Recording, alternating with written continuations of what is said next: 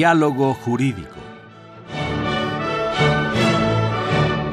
Derecho, Cultura y Humanismo. Programa a cargo del maestro Eduardo Luis Fejer.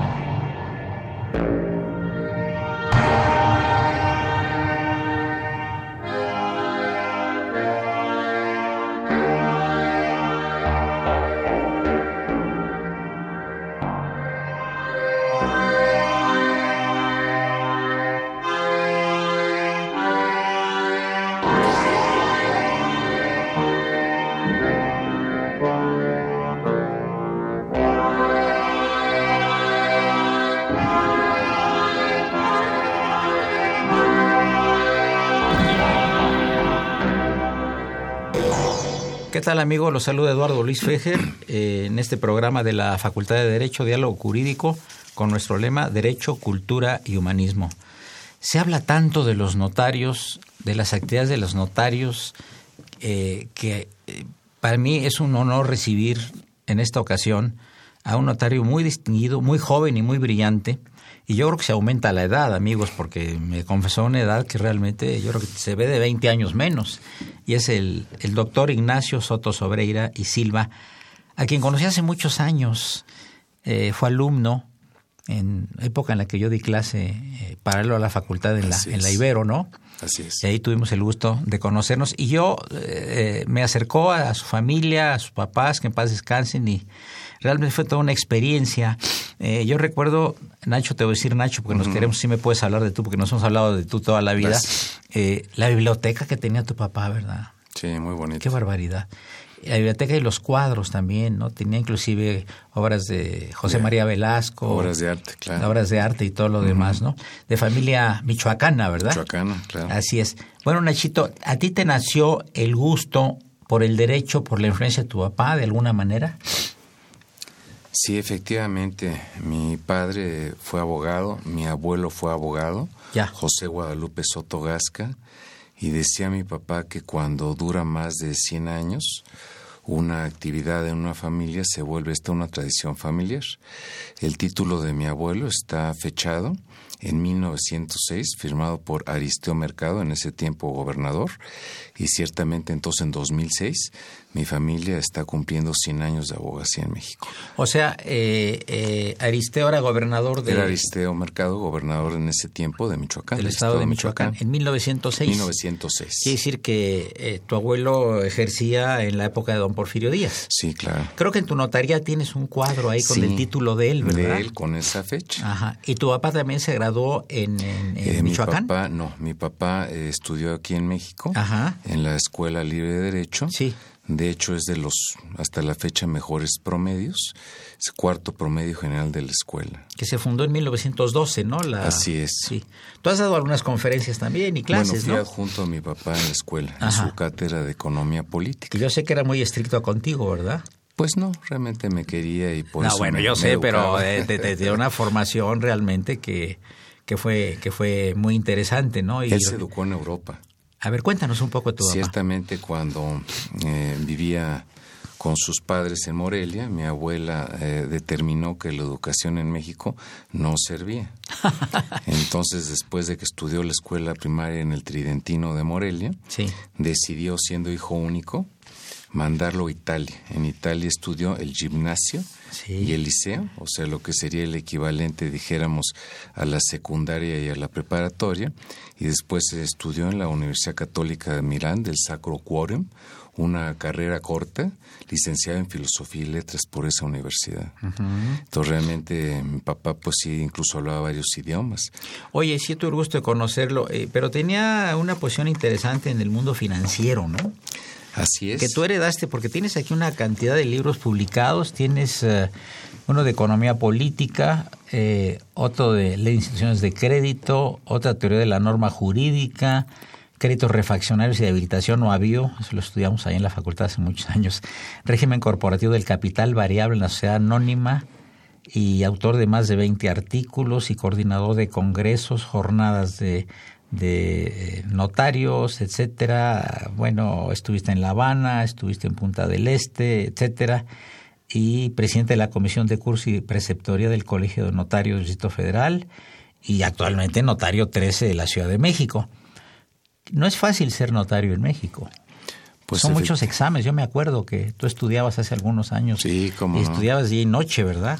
Sí, efectivamente, eh, estoy cumpliendo propiamente 28 años de notario Sí. en la Ciudad de México y el acceso a la función notarial en la Ciudad de México sigue siendo los rigurosos, no rigurosos, rigurosísimos exámenes, uno primero que se llama de aspirante y otro después que siendo aspirante puede uno solicitar y eh, desarrollar, que es de oposición. Hubo un tiempo, por ejemplo, que eran 40 aspirantes y la notaría convocada se iba desierta a ese, a ese grado de dificultad. Eh, ¿Tú recuerdas tu jurado? Mi jurado, me acuerdo muy bien por el lado de los notarios, Sí. me examinó siendo presidente de colegio don Carlos de Pablo Serna y el licenciado Velarde Violante. ¿Es Antonio hermano de Velarde Luis de Violante. Pablo? Es hermano de Luis de Pablo, así sí, es. sí, los de Pablo Serna son buenos amigos. Era, claro. era, eran dos notarios en ese tiempo por la ley, Sí. así lo establecía, y eran tres representantes del gobierno de la Ciudad de México, en ese tiempo del Distrito Federal. Ajá. ¿Antes se heredaban las notarías? Bueno, antes de la ley de 47 se Sí. le conocía como de herencia o venta de notarías, Ya. porque Legal. ciertamente el notario que no tenía, por ejemplo, un hijo, un abogado se le acercaba, le decía cuánto por su notaría, lo nombraba adscrito y a la renuncia del titular, el adscrito subía de titular, o bien tenía un hijo que al morir lo nombraba su adscrito y al morir el papá pues heredaba la notaría. Eso ya terminó, propiamente 47 para acá, son los rigurosos exámenes de oposición. Ahora, una pregunta, este, ¿por qué el miedo de mucha gente de hacer testamento? Tú lo vives porque pues constantemente se hacen eh, estos trámites en, en las notarías, ¿no? Tú estás a cargo de una, la número 13. ¿Y eh, por qué? Porque hay mucha gente que no hace, les parece que es algo como de mala suerte, ¿no? Pues mi papá decía que el testamento daba vida. Yo le decía, ¿por qué? Decía que era muy sencillo porque la persona se dormía y se despertaba a las 3 de la mañana muy preocupada porque no había ido al notario a hacer su testamento. Entonces, eh, haciéndolo, su calidad de vida mejoraba y por lo mismo pues vivía más. Actualmente es una enorme, enorme facilidad hacer testamento. Hay un programa eh, que es de la Secretaría de Gobernación que se llama Septiembre, mes del testamento, el cual propiamente cada año se prorroga al mes siguiente, o sea, octubre, y va la persona a hacerlo sin mayor trámite. El costo inclusive es un 60% menos del costo original y en la actualidad no se requieren los famosos aquellos tres testigos que todavía existían antes de la reforma de 94 del Código Civil. Entonces ahora puede ir una persona, ella sola, con una hora más menos de, de tiempo, eh, y hacer su testamento con cualquier notario. ¿Y alguna cosa con relación a los divorcios también?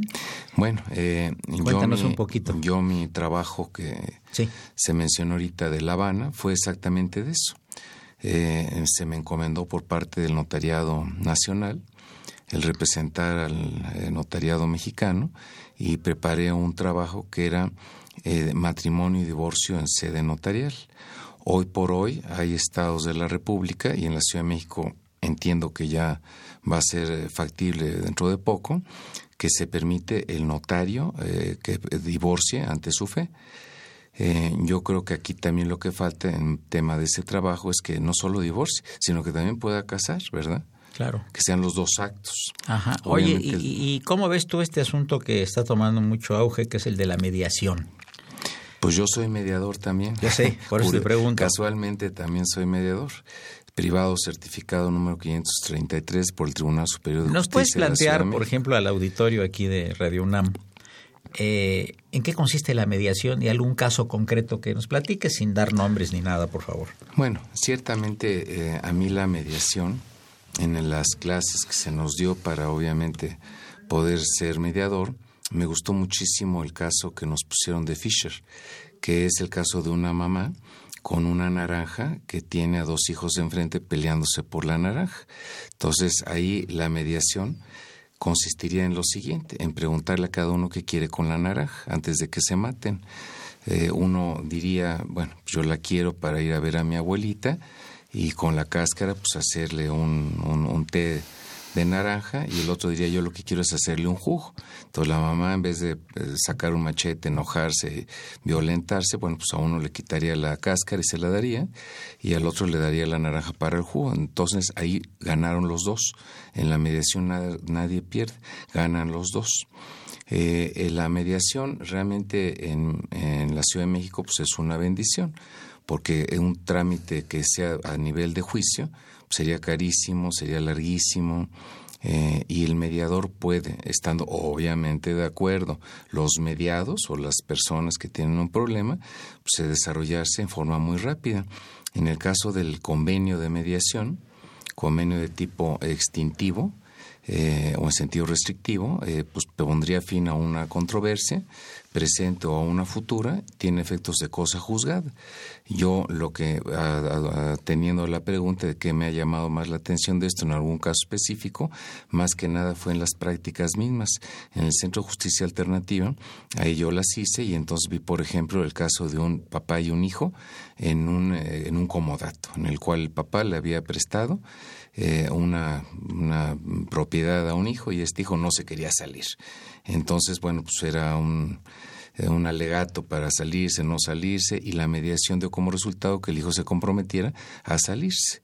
Entonces digo, la mediación es una panacea, pero lo que sí yo siento es de que si bien yo soy notario y mediador, eh, a veces se complica la función misma en la misma persona, eh, porque a veces uno, su mentalidad no se quita la cachucha de notario y cuando realmente el notario eh, es el que aconseja, soluciona, dice la solución y el mediador solo debe de escuchar y deben ser los mediados los que ellos mismos, ellos solos, lleguen a la solución.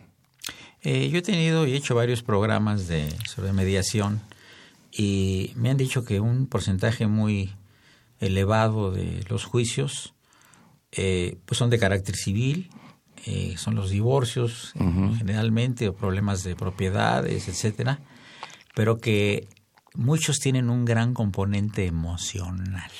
Claro. ¿Tú qué dices de esto? Sí, no, pues realmente cuando uno está sentado como yo lo estuve en esas prácticas, uno se da cuenta que realmente de por medio, más allá de temas económicos y demás, pues son temas emocionales, son temas familiares, que en un momento dado la mediación bien y de buenas, pues puede solucionar, sin que haya un, un, desgarramiento ahí de vestiduras por parte de alguien y al final del día en un litigio alguien pierde y alguien gana.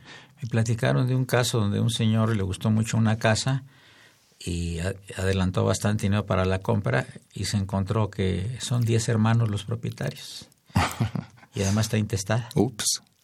Entonces, pues aquí está un poco difícil para mediar a 10 hermanos y un sí, ¿verdad? Claro, claro, no, totalmente. Y aquí ya no se manejan tanto las, las emociones como se manejan otros aspectos económicos. Pero regresamos en unos minutos más, amigos, con el señor doctor Ignacio Soto Saverio y Silva, distinguido jurista, abogado, catedrático y notario. Muchas gracias.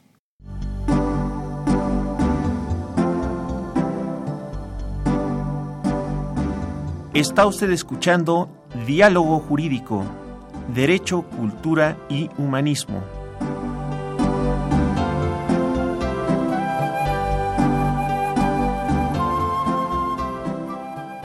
A través del 860 de AM.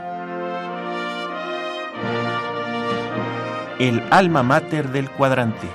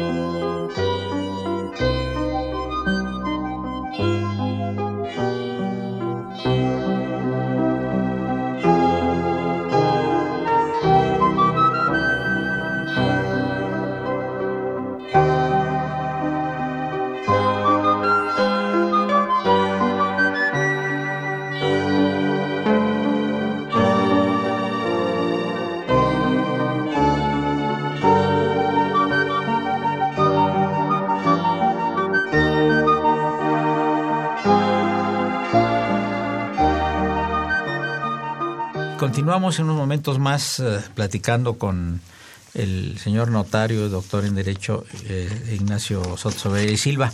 Ignacio, este, platícanos de tus clases, porque yo he escuchado alumnos y exalumnos tuyos que no obstante siendo temas nada fáciles, los que tú explicas en, en las diferentes universidades donde das clase, este, sin embargo, los haces muy amenos. ¿Qué, qué, tanto, ¿Qué tan importante es la amenidad en un profesor en temas tan, pues que son temas uh, tan complejos y severos como estos que tú tratas? Bueno, yo siempre he pensado que la enseñanza pues, es una cualidad, una virtud. Hay personas que saben muchísimo y sin embargo, bueno, realmente no tienen el don de la enseñanza. No, no, saben transmitir. No saben transmitir lo mucho que uh -huh, saben.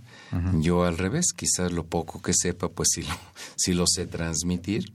Y como se comentaba, pues realmente tratar de hacerlo ameno. Eh, yo vengo de eh, la Ibero, yo soy abogado egresado de la Iberoamericana.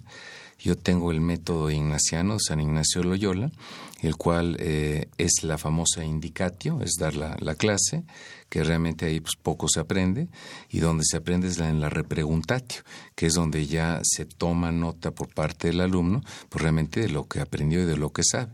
Ese método, sabiéndolo llevar y sobre todo pues tratando de encontrarle gusto a la materia, pues se hace más, más cómodo. ¿Nos ¿no? podrías poner un ejemplo de un tema, por ejemplo, eh, la indicatio y la Sí, o sea, se da, por ejemplo, la compraventa. Yo, de hecho, eh, tomo... O sea, como, hablas del tema compraventa. Yo, por ejemplo, eh, como libro de texto, porque siempre es importante tener para el alumno una, una referencia, es el libro de contratos del maestro Ramón Sánchez Medal. Mm. Entonces se da eh, esa, esa clase, que en ese método es la indicatio, eh, se le aconsejo, sugiere al alumno. Eh, en la es, indicatio les dices el por tema. Por ejemplo, hay compraventa. Empezamos con el sistema de Sánchez Medal a decir definición, que en la definición está todo el contrato.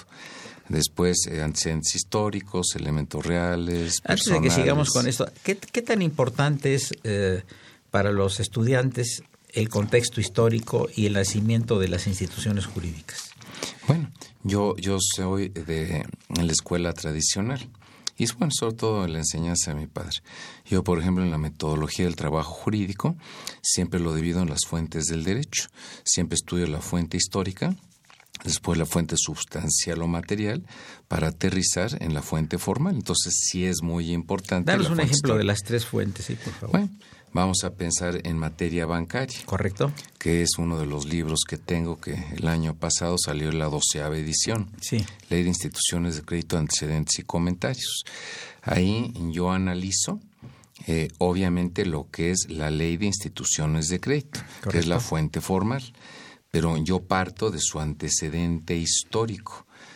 ¿Dónde nació el banquero, históricamente hablando? Posteriormente analizo en México las distintas leyes bancarias que han habido. Posteriormente, terminando ese capítulo o esa parte histórica, entro a la fuente sustancial o material.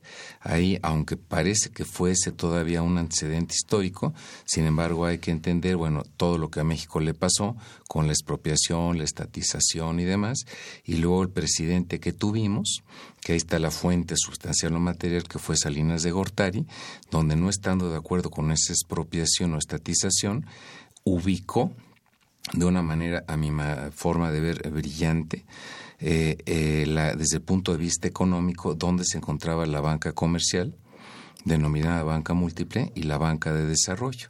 Entonces él ubicó de manera brillante que la banca comercial, la banca múltiple, estaba en un área o renglón prioritario, no estratégico en contra de lo que es la banca de desarrollo que se encuentra en un renglón estratégico. Al ser prioritario, él entonces lo que hizo fue la desincorporación de lo que había hecho López Portillo y regresó propiamente al sistema de banca privada, dando una fuente formal que fue la Ley de Instituciones de Crédito en 1990. Es el ejercicio de fuente histórica, fuente sustancial o material y fuente formal. Eh, la historia de los banqueros es muy interesante, ¿no? Los argentari, ¿verdad? Los argentarios, claro. ¿Podemos platicar un poquito de esto? Sí, los argentarios, el publicano, era todo el antecedente o banquero antiguo de la época, ¿verdad? De hecho, ahí tenemos también a los famosos cambistas. Claro. Eh, ciertamente el dinero, su origen histórico pues es en el siglo VII eh, antes de Cristo con los eh, fenicios, con los asirios, ahí empieza ya propiamente a existir el dinero. Sí es importante el dinero porque sin dinero no hay banquero, porque en el trueque no hay banca. Entonces, cuando empieza, eh, tenemos pues varias figuras en su antecedente histórico. Por ejemplo, publicano pues era muy mal visto, era un banquero, porque era el que cobraba los impuestos en Roma, ¿verdad? Eh, el negociator, el argentarius, como bien se señaló, pues son figuras. Ahora ese cambista, pues hoy por hoy es el que da margen a lo que son las casas de cambio, cambian la unidad de un país por la unidad de otro país, ¿no? Claro. Sí, sí, sí. No el desglose monetario. Sí, claro. Y eh, ha sido toda una evolución el asunto de la banca en todos los países, ¿no? En todos los países, y más con la reforma de 2014. Aquí México entró a, al Banco Central, ¿no? En tiempos de don Plutarco Elías Calles. Así es, sí, fue, fue el que lo, instrumentó. Y parece que todos los bancos en, América Latina también más o menos por las mismas fechas. Más o menos, sí. Así, es. Y eh, por eso la importancia del Banco de México, ¿no? los bancos centrales, ¿no? Claro. Y la Reserva Federal de los Estados Unidos. La función del Banco de México es cuidar el valor del peso mexicano. Sí. Por eso se recuerda que López Portillo decía que iba a cuidar eh, como un perro el valor del peso mexicano. ¿Esto a través de quién? Pues del Banco de México. Claro. Su función económica. Sí, claro por el resguardo que tiene, pues, obviamente. Oye, y eh, has escrito también sobre cosa de este libro de economía política, eh, que es en homenaje a, a, tu señor padre. Este, eh, platícanos un poquito, porque hay muchos libros de economía política y muchos libros de derecho económico también. claro, claro. ¿Este en qué lo focalizas tú? Bueno, cuando mi padre se, se fue, se me adelantó en 1992. Yo era en ese tiempo adjunto de él en la Escuela Libre de Derecho en su clase de Economía Política. De hecho, él estuvo dando clases ahí en la escuela 40 años, distintas materias, pero al final la que más impartió la vocación, fue ¿verdad? Economía la Política. vocación, sí, claro. Don Mariano Alcocer, un, gran maestro, lo quería mucho y le dejó esa cátedra eh, y la misma en la Escuela Bancaria y Comercial. Sí, sí. Yo al final de su pues, enfermedad terminal, yo me encargué por completo de la clase, porque antes no lo hacía, antes nada más yo llegaba a darles a los muchachos el comerciante del dinero, o sea, el banquero, la parte de bancos de la materia, pero cuando mi padre se enfermó, pues tuve que ir yo todo ese tiempo a dar toda la materia. Y me percaté que realmente sus 40 páginas o un poco más que tenían los muchachos de apuntes que tomaban de la clase, que eso era todo el curso, en el fondo cada línea pues, eran cuestiones axiomáticas que yo podía, haciéndole un homenaje póstumo, desarrollar cada línea como lo hice a pie de página y de ese cuarenta y tantas páginas me salió un libro de trescientas páginas. Claro, Me hizo favor eh, Sánchez Medal, don Ramón, inclusive de hacer el prólogo y propiamente yo lo, lo presenté en, en, homenaje de él en 1994. ¿Qué temas en general este tocas ahí de, Pues obviamente la ubicación de la economía, la economía como definición, eh, eh, diversas eh, factores de la producción también. También diversas teorías que la que recuerdo mucho es la famosa ley de Gresham Ah, sí, claro. Que el enunciado vulgar y el enunciado científico. Sí, sí, coméntala porque es muy interesante. El enunciado científico es que cuando en un país circulan concurrentemente dos monedas ligadas entre sí por una relación legal fija de cambio, la moneda considerada como mejor tiende a desaparecer. El enunciado vulgar es que la moneda mal expulsa a la buena. Y ahí lo entendemos en que cuando el dinero estaba hecho intrínsecamente de metales preciosos, salía más barato eh, llevarse el dinero fuera de México a fundir el oro, la plata, etcétera, que realmente los bienes que con él se compraban. Es la famosa ley de Gresham. Y, hacer, hacer circular los, los falsos, ¿verdad? Pues sí, desde esa fecha. Sí, no, no, no, sí, no pero es que así, así es, ¿verdad? Sí, así es, sí, así es, así sí, Sí, la, la, mala expulsa a la buena, La mala es el enunciado vulgar, Es, muy, es muy interesante, ¿no? Sí, sí, sí. es gente, por ejemplo, que alguien que por alguna cosa te da un billete que sea falso y tú te das cuenta, inmediatamente lo circulas. Si fueras bueno, lo, te, lo quedas o lo inviertes, Claro, claro, claro, por su valor intrínseco. ¿Cómo, cómo está ligada también la, la economía con... Eh, con la historia, ¿no? Claro, claro. Totalmente. Totalmente. Ahora, este, eh, también eh, tocas en el libro las, las teorías, por ejemplo, del socialismo, el marxismo, todo esto. Sí, claro, la de Adam Smith, en fin, todas aquellas, la de Malthus de la población, sí. o sea, que son reglas y del valor del dinero, los tipos de dinero. Es un libro muy completo que se agotó y que ya después ya no que decía Malthus que cada X número de años la población se, se, multiplicaba. Se multiplicaba, ¿no? Claro, claro. Que la población se aumentaba eh, eh, los alimentos aritméticamente, ¿no? Exacto, sí. Y en mayor proporción la eh, población. La población, ¿no? Entonces que un momento en que lo que iba a haber es lo que iba a haber es hambre, ¿no? Entonces, este, es, esa ley que interesante. Sí, sí, no, no, Tomás Roberto Malthus, que le llamaban el monje negro de la economía. Muy bien. inglés sí, porque decían que él estaba deparando a los pueblos del mundo un panorama tétrico, muy malo.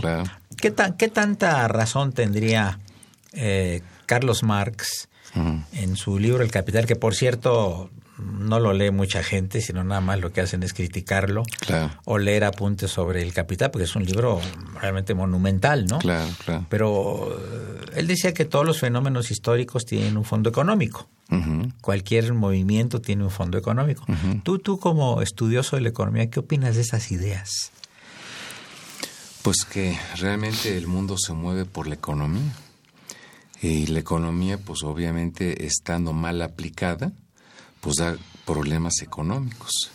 Para que un país realmente tenga aciertos, pues debe ser dirigido por una persona que tenga, si no un completo conocimiento, cuando menos nociones, y poner en lugares estratégicos a gente que sí le entienda, a gente que sí lo sepa. La, la economía es, es, es muy compleja, ¿no? Como dicen, ¿cuál es el papel muchos de los economistas? No es tanto eh, saber qué es lo que va a pasar en el futuro, sino explicar por qué no pasó. Claro. ¿Por qué no pasó, no? es como los que hacen la predicción del tiempo, ¿no? Mm, claro. Que, son totalmente factores ajenos, ¿no? Pero el padre Crono está haciendo la señal de que ya llevamos aquí media hora del programa con el señor notario, doctor Ignacio, Ignacio y Silva, distinguido profesor y académico que nos honra con su presencia en los micrófonos de Radio UNAM, en el programa de la Facultad de Derecho. Gracias.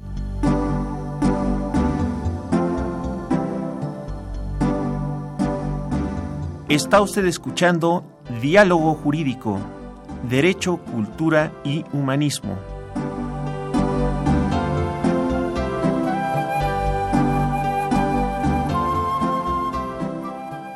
a través del 860 de AM.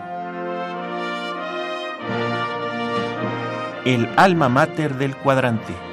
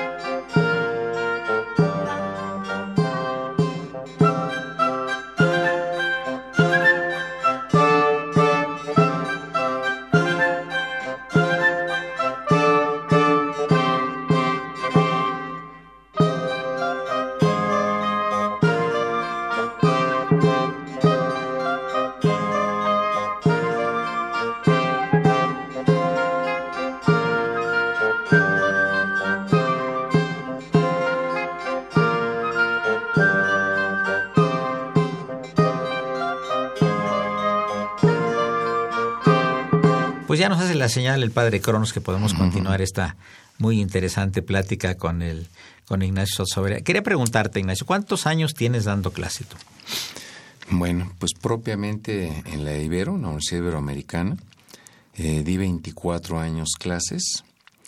Eh, fui adjunto a mi papá en la Escuela Libre cuatro años. En la Escuela Bancaria y Comercial di nueve años. Y ahorita en la Universidad Panamericana llevo ocho años, voy a cumplir nueve. O sea, propiamente, pues son ya muchos años. Son muchos años. Eh, lo que te quiero preguntar es lo siguiente.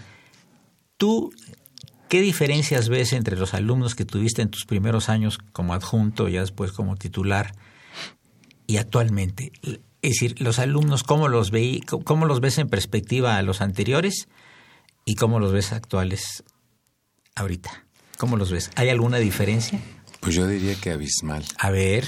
O sea, cuando yo empecé a dar clases, realmente el profesor eh, eh, tenía una relevancia en lo que era la instrucción y se le respetaba y podía, bueno, pues tomar decisiones si no sabía el alumno, dar una nota reprobatoria. Desgraciadamente, con el devenir del tiempo se le ha dado un realce mayor al alumno. Los famosos derechos humanos, en este caso de los alumnos, han hecho que el profesor se vaya eh, reduciendo y esa... En su autoridad. En su autoridad. Ahora, si en un momento dado es exigente, y es una universidad que califique en un momento dado con la evaluación de los alumnos, pues seguramente le van a dar las gracias al maestro y lo van a sacar, porque va a ser un mal maestro por ser un buen maestro, por ser exigente, ¿no? Ahora, este, ¿cómo sientes tú la influencia de estos uh, aparatos que son los celulares eh, en el mundo actual de las comunicaciones? Tenemos aquí al alcance de la mano un mundo y qué tanto esto aleja o qué tanto acerca a la gente y qué tanto ayuda o perjudica a los alumnos de, del área de derecho que es en la que tú estás. Pues a mí se me ocurriría el teléfono en función que con el teléfono se puede tener acceso al Internet. Eh, el Internet pues, es una herramienta que ahora todo mundo pues, puede saber casi todo porque se lo pregunta al teléfono y el teléfono responde. Eh, es como yo vería la función del teléfono eh, de carácter eh, académico, porque para hablar pues realmente no, no, no, tiene caso. De hecho a los alumnos se les pide que siempre que se entre a clase, bueno, pues lo pongan en vibrador, lo apaguen, ¿verdad? Pero en su propio teléfono, repito, cualquier duda pueden consultar en el sistema internacional de Internet. Es una maravilla. Ok, sí, pero ¿tú no crees que el, el siglo XXI es el signo el siglo de la información y el 20 es el siglo de la cultura? Híjole, pues muy buena, muy buena pregunta. O sea, podremos entonces concluir que la cultura cada día pierde más terreno. Claro. Y la información va ganando más espacio. Estamos informados al minuto de todo lo que pasa en el mundo. Pasando, claro, mundo. No, pues viéndolo sí así. Y si yo quiero saber eh, la biografía del doctor Ignacio Soreira y Silva, pues nomás le pongo aquí y en un minuto me dice todas las grandes eh, los grandes logros que has tenido académicamente y como profesionista. De cualquier persona en general, ¿no? Sí, claro, claro. Pues es como se dice, se googlea a la persona. Eh, sí, exactamente. Pero ¿qué opinas tú de eso? Porque mira, tú estudiaste en libros. Ajá, así es. No estudiaste en computación. Y, trato de seguir estudiando en libros. Claro. Y, pero ¿qué tanto los alumnos lo hacen en los libros, ahora los que tú tienes actualmente? yo creo que la facilidad de estudiar en papel sigue siendo vigente. No dudo que algún alumno, algún compañero vea la manera fácil y quizás práctica pues de hacerlo eh, viendo su teléfono, viendo su computadora, estudiando en línea.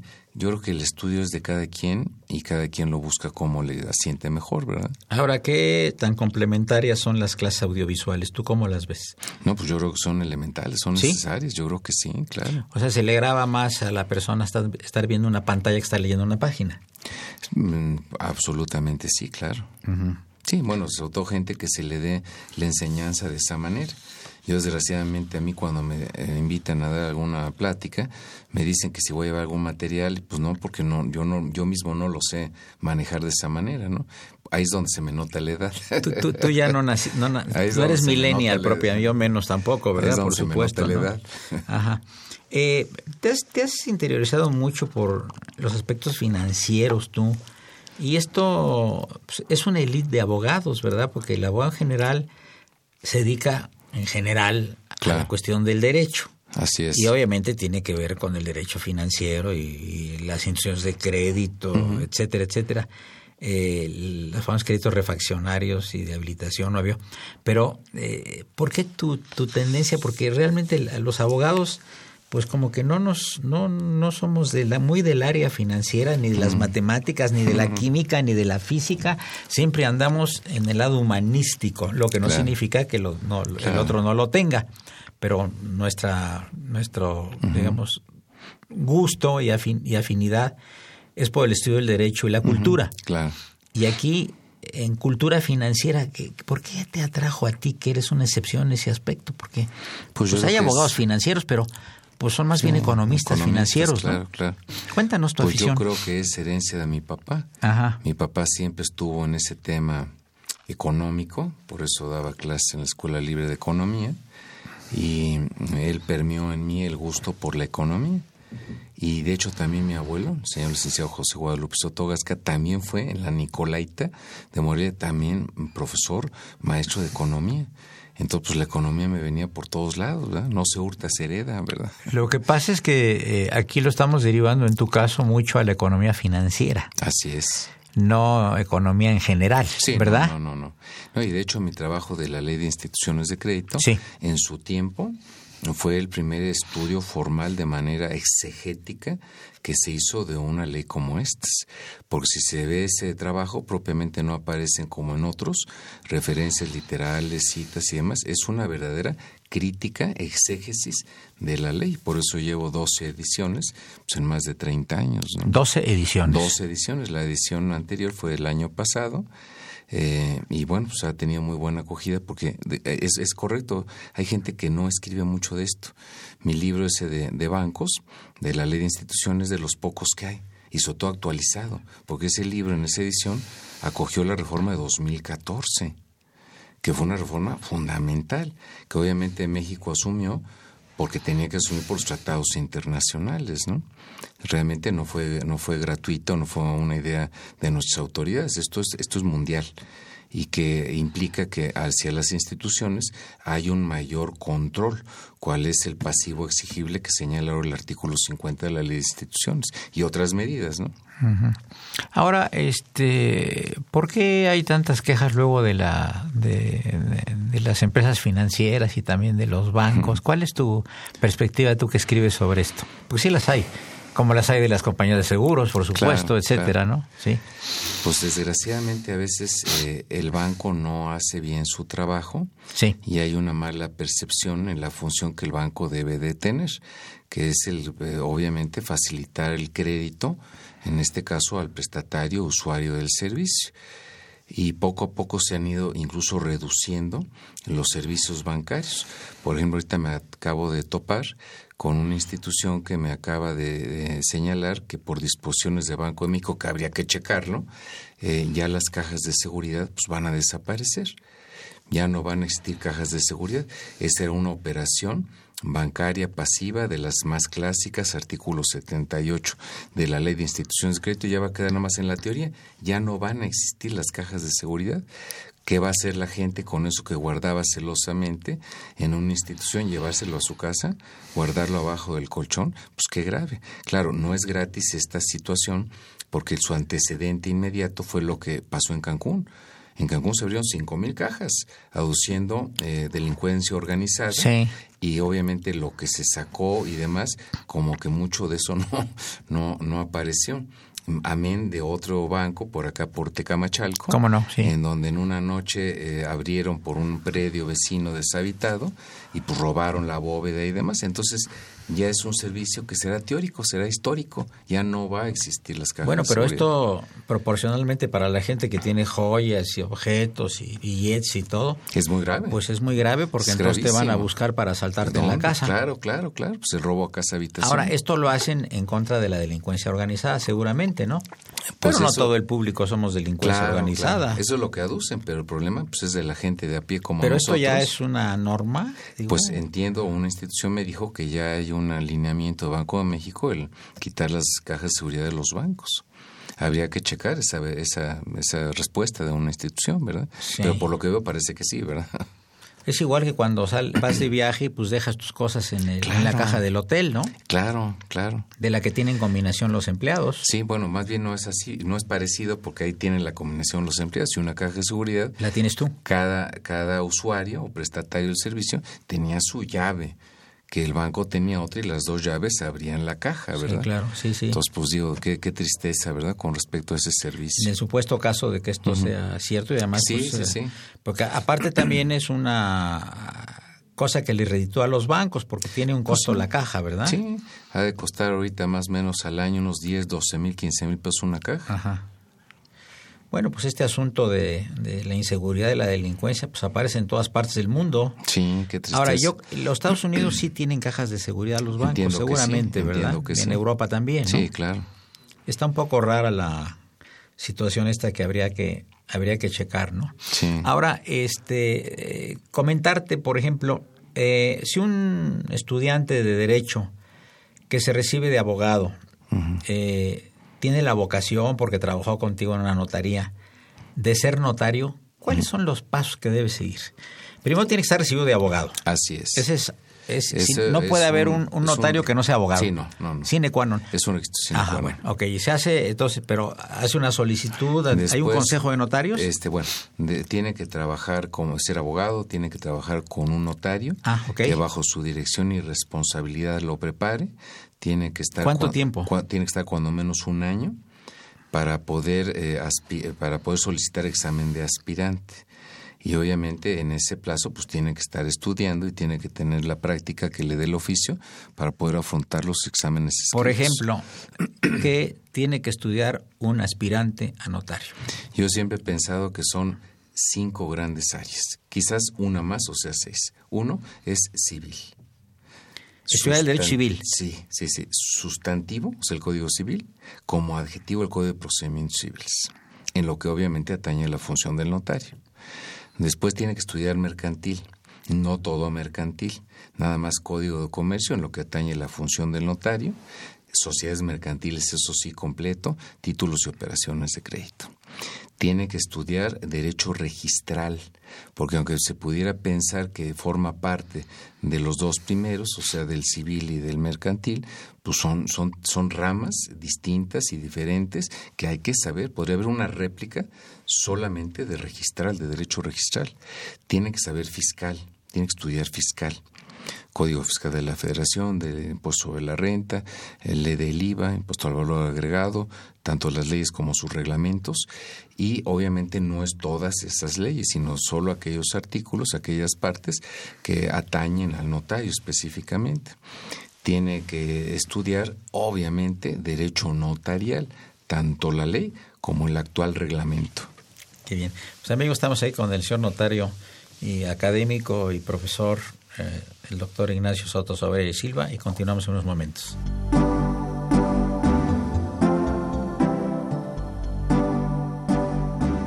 Está usted escuchando Diálogo Jurídico, Derecho, Cultura y Humanismo.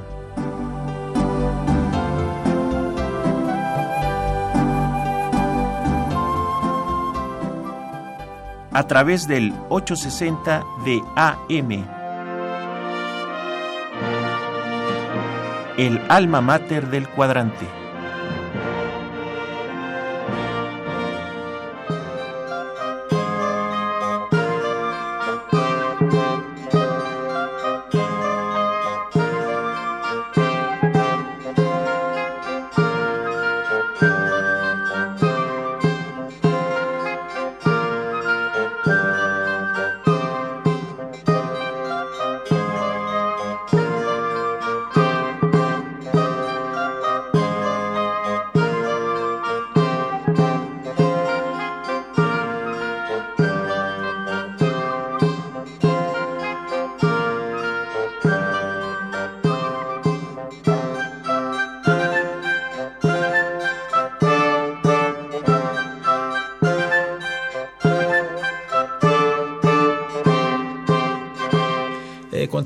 Notario académico, autor de libros, eh, funcionario notarial muy importante a nivel internacional, eh, platicando con él, Ignacio Soreira y Silva. Eh, en este congreso que tuviste tú en Punta del Este, ¿Qué trataron en, Punta del Este? Por cierto, que es un lugar muy bonito, ¿verdad? Sí, claro. Muy, muy europeo, ¿no? Sí, eh, nada más ahí hay que tratar de del continente. Eh, que en tiempo de calores, en tiempo de, me su, de, los su, dos. de su verano de ellos. ¿verdad? No, porque pues tiempo si no, de, horrible. en tiempo de, invierno Sí, es, un- es es rarísimo, horrible. playas frías. Aquí en. México todas las playas son, divinas sí, claro. y todas son este, con muy buen clima, ¿no? ¿Qué hiciste en Punta del Este, Uruguay? Bueno, ahí se preparó por parte de México, Sí. a través de su servidor, un trabajo que se presentó con el, eh, tema de la incidencia de la economía en el derecho. ¿Qué tanto influye la economía en el derecho?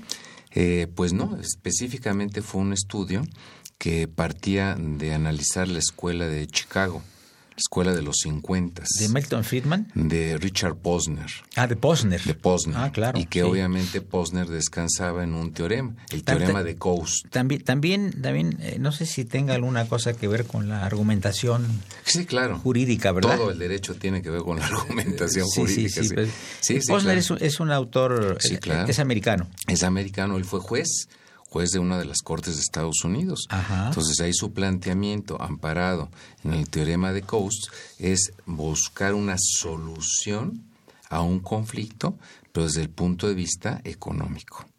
Yo eh, en México No, no jurídico, no jurídico, sino económico, porque volvemos a lo mismo. un poquito marxista en el fondo. Para él todo problema en el fondo es económico, entonces hay que buscarle una solución económica para arreglar por ende el problema jurídico. Es al revés, es al revés.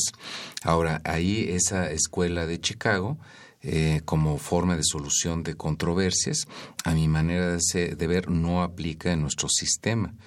Porque aquí en México, quienes dicen que sí debiese de aplicar esa forma de solución es Andrés Roemer y el que era el ministro Cosío, que son del ITAM y que tienen muy buenos estudios sobre el tema. El único en México que dice que no aplicaría es su servidor, porque de alguna manera vulneraría los principios generales del derecho al realmente enfatizar en un tema económico, violando o soslayando la persona y personalidad humana. ¿no?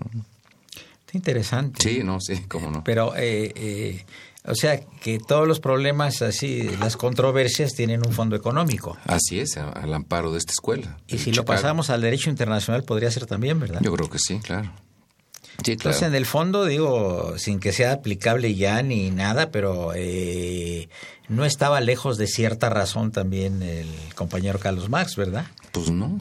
Digo, realmente, ¿no? Si Sí, no, no. que se vaya a aplicar, porque pues aplicar eh, como doctrina política el marxismo, pues no, no, no, no es, no es el caso. Pero eh, lo que es el estudio de la economía a fondo que hizo Claro. él, la hizo realmente a fondo, ¿eh? Sí, que yo creo que ahí el problema no es lo que él eh, eh, señaló, porque quizás estuvo muy bien planteado. El Sí. problema fue la aplicación Claro. que no se llevó como él No, señaló. claro, claro, ¿verdad? claro. Sí, sí, sí, porque decían eh, los regímenes que eran marxistas y realmente eran capitalismo burocrático, de Estado, como claro, claro. en algunos países del este, ¿verdad? Del este, claro. Así es, pero, pero es interesante la posición entonces de Posner, ¿no? Sí, como no mucho. Ajá, pero eh, digamos, en, en el caso de tú que lo estudiaste, por ejemplo, cuando había alguna demanda de algún tipo, se iba primero al fondo económico, Al fondo económico y, la solución debía de ser incluyendo, por ejemplo, vamos a decir un caso de un divorcio, bueno, pues en el fondo es. lo que quiere la dama es que le den una pensión, los alimentos para mantenerse ella y los hijos, Claro. etcétera, etcétera, etcétera. Sí, él, él pone muchos ejemplos en el tema penal, penitenciario.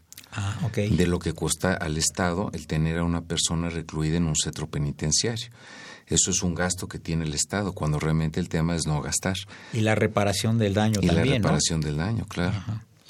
Eh, no fácil de aplicar en México, no, ¿por qué? Yo creo que no, porque vulneraría realmente los principios generales del derecho y obviamente la persona está por encima de cualquier concepción económica que, se, que sería un monismo, que implicaría un reduccionismo, ¿verdad? Ajá, ¿y cómo eh, es que funciona en los Estados Unidos? Es que es otra sociedad Pues con otras otra características, sociedad, ¿sí. es, eh, otro- sí, Son más persona, independientes, más, independiente. más fríos, ¿no? Yo creo que ahí sí aplica lo que decía San Agustín de la paz, es la tranquilidad en el orden. Entonces allá si hay tranquilidad, si hay orden y hay paz.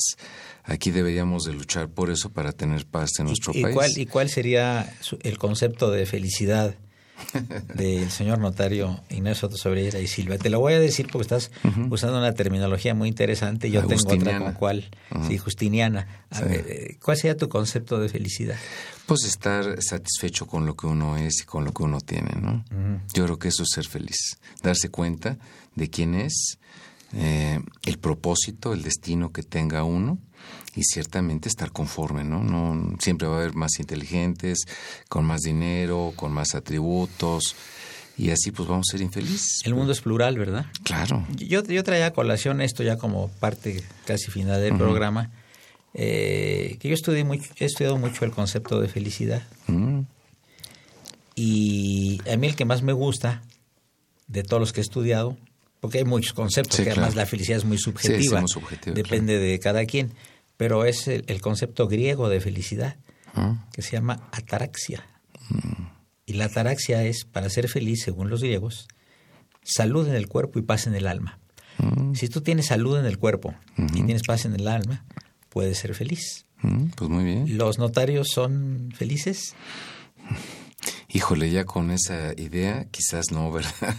Vive Porque no hay pase del alma, no, bueno, pero nos estamos refiriendo no a la cuestión profesional, sino a la cuestión personal, ¿no? Sí, este, claro. vive uno con Jesús en la boca, ¿verdad? Sí, claro, sí, sí por supuesto. Sí, porque indudablemente que es una gran responsabilidad ser notario. Sí, una muchísimo, gran muchísimo. Aparte de que debe ser un gran conocedor del derecho. Claro. En mi punto de vista son de los que más muchos de los que más conocen el derecho. Sí, así es. ¿Verdad? Sí, pues para ser notario hay que estudiar todo. Sí. Y, estar al día. ¿A ti cuánto tiempo te costó llegar a ser, de ser, de ser licenciado en Derecho a ser notario? ¿Cuánto tiempo te costó obtener este, este título de notario? Pues yo siempre lo calculo de cuando uno se decide y empieza. Me costó cuatro años. Cuatro años. Sí. Un año para ser aspirante y tres años para ganar la oposición, que la gané a la cuarta ocasión. Ajá. Ahora, hay eh, un número de plazas que no se aumenta, ¿verdad? ¿Cuántos notarios hay en la Ciudad de México? 250 notarios, eh, de los cuales ocupadas, ahorita debe haber unos 242, 43, porque obviamente hay notarios que fallecen, renuncian, y no se ha podido desde hace muchos años integrar las 250. ¿Qué es, el, qué es, el, es lo que se...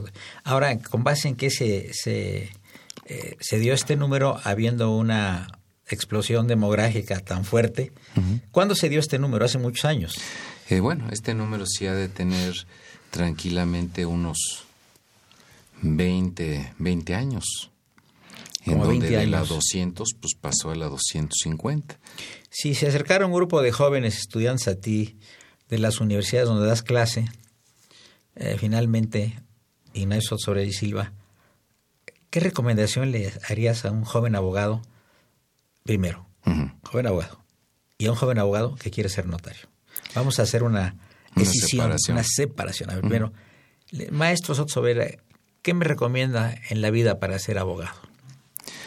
Pues yo le aconsejaría que fueran, eh, supiera, como decía mi papá, civil, mercantil, constitucional, amparo, que son realmente los... Eh, Derecho del trabajo también puede ser. También. Y además decía mi papá que los verdaderos buenos abogados eran los litigantes. Yo le decía que gracias por él y por mí, porque yo no soy litigante. Pero bueno, ellos eh, estudiando esas áreas pues pueden hacer una carrera extraordinaria, ¿no? Ahora, para, para ser litigante tiene que haber eh, cierto grado de agresividad, ¿no? Pues tiene que tener estómago, ¿no? Como dicen, ¿no? Sí, pero no, pero además este es gente a la que le guste pelear mediante las armas del derecho. Claro. Pero porque es un abogado que es este que no tiene esas eh, cualidades, pues a lo mejor no, eh, porque el abogado le va a buscar siempre no se le da la parte jurídica puede encuadrar en el problema del cliente. Claro, claro. No, yo admiro mucho a los litigantes y más en este país donde yo me he dado cuenta que cuando se gana un asunto civil, sí. el contrario lo voltea a un asunto penal para extorsionar y sojuzgar sí. al otro litigante. Tristemente tristemente. ¿Cómo era el asunto de los cheques sin fondo, verdad? Sí, sí, claro. Ya no está. No, ya no, ya no. está. Pero ¿cómo se usaba eso, verdad? Sí, Me claro, un cheque sin fondo y, te acuso penalmente. Penalmente, ya con eso pues el otro Ahora yo creo que eh, yo creo que la mediación, antes de que pasemos a lo del abogado joven notario, la mediación es una gran panacea para evitar muchos juicios. ¿verdad? Yo creo que sí, ¿No? muchísimos. Ahora, no se, ha, no se ha difundido mucho, o sea, el, el gran público pues no sabe que la que mediación es, es legal. Sí, y claro. que sus y que su, los resultados son legales y que tiene que acatar tiene que acatarlos Claro, verdad Claro, claro. No, y además, además el convenio de mediación, que tiene efecto de cosa juzgada, ya impide nuevamente reiniciar cualquier tipo Ni de te puedes amparar, judicial. ni No, nada. no, es cosa Cero. juzgada. Es cosa juzgada. Ahí lo único que, si hubiera un incumplimiento, Sí. se va al juez, es a pedir la medida de apremio para hacer exigible el convenio, pero ya no hay un nuevo juicio. Es una maravilla. y te ha tocado algún caso así candente Yo, yo llevo dos años de mediador y ahorita realmente no, no me he abocado a la mediación, Ajá. eh, quizás en forma errónea de mi parte, porque bueno, pues la notaría como tal sí es, sí es muy complicada. y absorbente Entonces, el que, como dice el dicho, el que a dos amos este, atiende, pues con alguno queda mal. Totalmente. Ahora, Sí. finalmente, porque ya el padre Crono está haciendo aquí una seña con la guadaña en la mano, ¿qué le recomiendas a un joven abogado que quiere ser notario? Pues primero que entre a trabajar una notaría, después que se reciba y después que empiece su práctica con el notario con el cual trabaje y empiece a estudiar estos cinco grandes temas que mencioné, quizás adicionando un sexto que no dije, que es teoría general del derecho. Claro. Que se lean el Eduardo García Maínez. Pueden también apoyarse con mi teoría de la norma jurídica, que es teoría, para que si se atoran en algo que no sepan, puedan, por el lado de la teoría, no quedarse callados y seguir adelante. Pues amigos del programa de la Facultad de Derecho, Diálogo Jurídico con nuestro programa de Derecho, Cultura y Humanismo, yo le agradezco muchísimo al distinguido académico, eh, jurista y notario Ignacio Sorey Silva su presencia en estos micrófonos y sus muy interesantes comentarios sobre su vida, la de su familia y la impronta que han tenido en el mundo jurídico y financiero de nuestro país. Y finalmente, amigos, le agradezco mucho al padre Cronos, don Francisco Trejo, la producción del programa, Raúl Romero y Escutia, el niño de la radio, asistente de producción, y Miguel Ángel Ferrini en la cabina. La mejor de las tardes y continúen la programación de Radio UNAM. Muchas gracias, doctor Fejer. Buenas tardes a todos.